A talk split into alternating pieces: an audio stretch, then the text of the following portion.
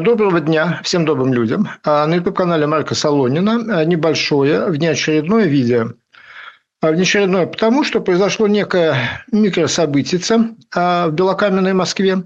О нем мы и поговорим. Перед вами это ТАСС, агентство ТАСС, скриншот. 26 января ТАСС сообщает, что Басманный суд города Москвы заочно арестовал гражданина Российской Федерации Марка Захаровича Фегина – и также объявил его в международный розыск. А, Все это в связи с уголовным делом о распространении заведомо ложной информации о действиях вооруженных сил Российской Федерации, так называемый закон о фейках. По-моему, статья 207 Уголовного кодекса. А, я хочу обсудить два вопроса. А что из этого следует? Какие это может иметь последствия? Чем ухудшится судьба и жизнь э, гражданина Фейгина в результате этого решения. Ну и после того высказать свои оценочные суждения о том, а зачем, зачем Басману суд это сделал, почему это произошло именно 26 января. А первая часть. Первая часть достаточно простая, она сводится к короткой фразе «ничем» малейшего микроскопического вреда для гражданина Федина от объявления его, от объявления его российским судом в международный розыск по делу о фейках малейшего вреда не представляет. А почему? А потому что все не так просто, как кажется. И если некое государство X обращается к государству Y а, с просьбой, вот если к вам приедет наш гражданин, гражданин Вася Пупкин, вы на него наденете кандалы нам пришлите его. Это так не работает. А, Все гораздо сложнее. Во-первых, между этими странами должно быть соглашение. Какое-то соглашение о сотрудничестве в подобных делах, юридических делах, полицейских делах. А, Россия к сожалению, еще до конца не исключена, ее еще не выгнали из Интерпола. Однако в марте 22 года, сразу после начала полномасштабной агрессии, а по заявлению двух стран, Украины и Великобритании, Интерпол собрался это дело обсудил, а, приняли некое половинчатое решение, решили до конца не выгонять, но в противном случае и наоборот не получится. Улица с двусторонним движением не удастся, допустим, затребовать экстрадиции каких-то преступников из России. А, в результате принято решение, вот оно перед вами описано, о том, что а, теперь а, московская в кавычках правосудие, кривосудие, не может обратиться напрямую ни к, одной, ни к одной стране участницы Интерпола, а только через генеральный секретариат. Вот дальше уже генеральный секретарь будет рассматривать, что, что с этой заявкой делать. То есть даже первый шаг, первый шаг по пути доставления гражданина Федина в кандалах в Москву, то есть просто обратиться во Францию, где он ну, вроде бы проживает, там, в Германию, где он собирается давать какие-то выступления в Соединенные Штаты, даже этот первый шаг невозможен. Не может Россия более напрямую никому обращаться. Далее. А, для того, чтобы разговор об экстрадиции мог хотя бы начаться, ну, хотя бы начаться, то, в чем человека обвиняет а, государство X, должно признаваться преступлением в государстве Y. По-другому это вообще не работает. Ну, например, ну, например, во всех цивилизованных странах, признающих Всемирную декларацию прав человека, безусловно, безоговорочно принимается, что всякий гражданин имеет право обсуждать, высказывать свое мнение, в том числе критическое, отрицательное мнение, о любых исторических событиях, любых исторических персонажах, любых политических, религиозных доктринах и так далее. Тем не менее, в некоторых странах, как вы понимаете, публично высказанные критические замечания в адрес очень древнего человека, который в рамках исламской традиции считается посланником Аллаха Мухаммеда, является уголовно наказуемым преступлением. Да, у них это так. А в большинстве цивилизованных стран это не так. Поэтому предложение экстрадировать на основании того, что он оскорблял Аллаха и что-то плохое сказал про Коран, ни одна страна даже рассматривать не будет. Все, нет, еще не все. Есть еще третья линия, третий барьер. Допустим, действительно, да, этот Вася Пупкин, вечно страдающий на моем канале Вася Пупкин, а, совершил действие, которое и в стране Y тоже считается преступлением. Это еще не все. Страна Y может сказать, а мы вам не верим. Вам вот просто так на слово не верим. Будьте любезны. Пришлите нам материалы дела, материалы следствия, наши судьи и наши следователи это проанализируют, и дальше мы будем принимать решения. И, наконец, есть четвертый, четвертый рубеж обороны.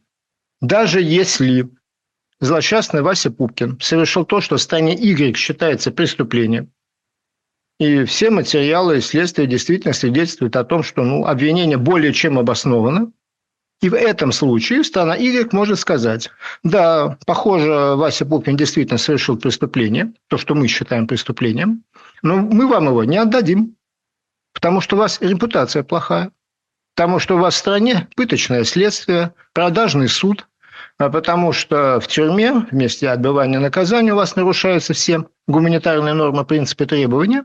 Поэтому мы вам не отдадим даже очень плохого Васю Пупкина. Присылайте нам материалы э, следственного дела, мы сами его будем судить по нашим законам, в нашем честном суде, в соревновательном процессе. Если окажется, что он виноват, будет приговор, он будет отбывать у нас. А вашу дикую страну мы, Васю Пупкина, преступника Васю Пупкина, не отдадим. Э, теперь в качестве конкретного, абсолютно конкретного примера, без всяких Пупкиных, а уже по очень реальному, более чем реальному человеку, это Невзлин. Самое знаменитое дело Невзлина. А совладелец ЮКОСа, одного из организаторов ЮКОСа, который по этому известному политически мотивированному делу проходил. В январе 2004 года, то есть ровно 20 лет назад, российская прокуратура объявила Невзлина в Леонида в международный розыск. Да еще по какому красивому делу российское, в кавычках, правосудие вменяло ему три, организацию трех убийств и покушение на организацию еще убийств трех лиц.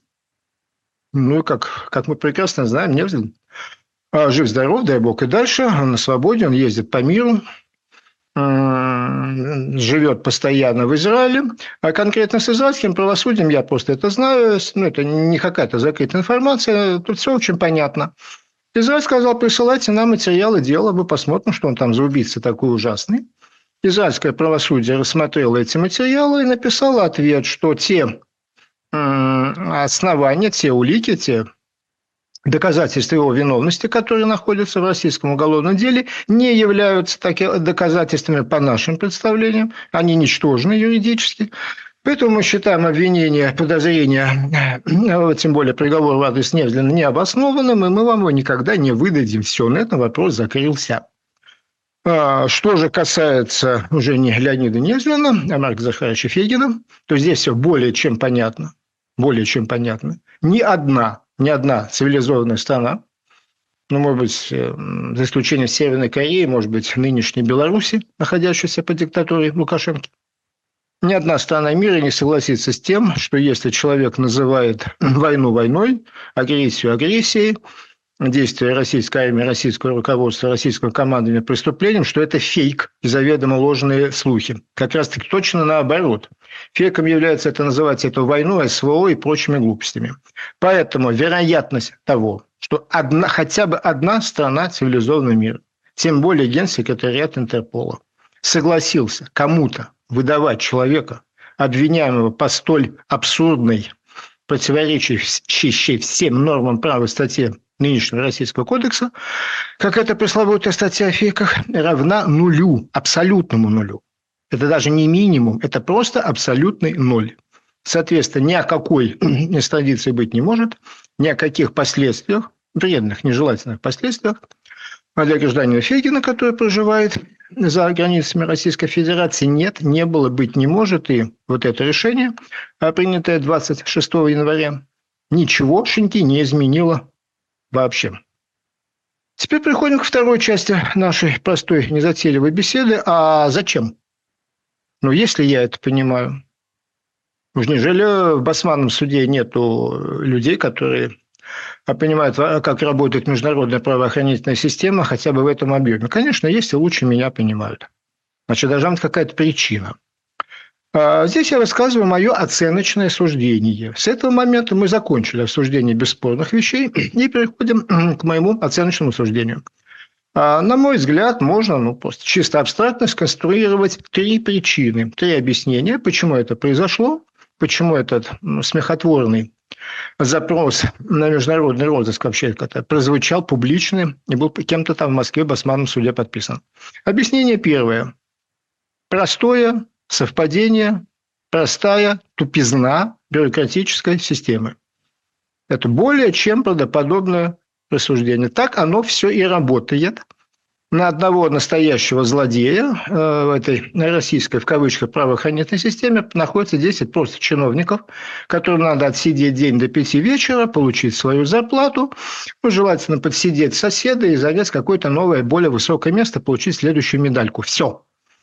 Никто там ни о чем не думает. Они прикладывали стопочку, подошел какой-то там очередь папочки с фамилией Фегин. Ну и, соответственно, они сделали все, что у них по инструкции положено. Ни о чем не задумываясь, а, значит, заочный арест и международный розыск. И все, переложили папочку в другой сейф. Возможно, вполне возможно. Ну, э, чисто абстрактно рассуждая, я уж проговорю вслух и второй абсолютно абсурдный вариант.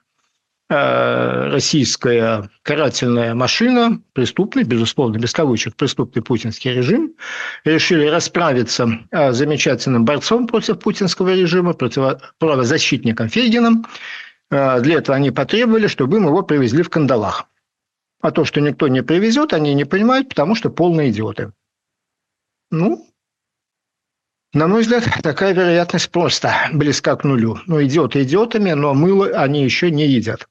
А третий вариант, третье объяснение, третье объяснение произошедшего 26 января в Басманном суде.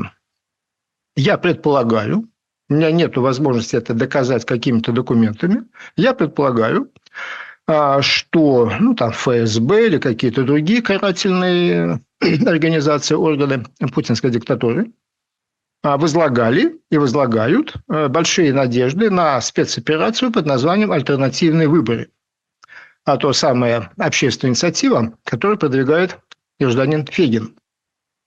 Благодаря чему они надеются переписать проживающих за пределами России российских граждан, которые ну, считают, по крайней мере, себя противниками путинского режима, и, и заполучить базу их паспортных данных.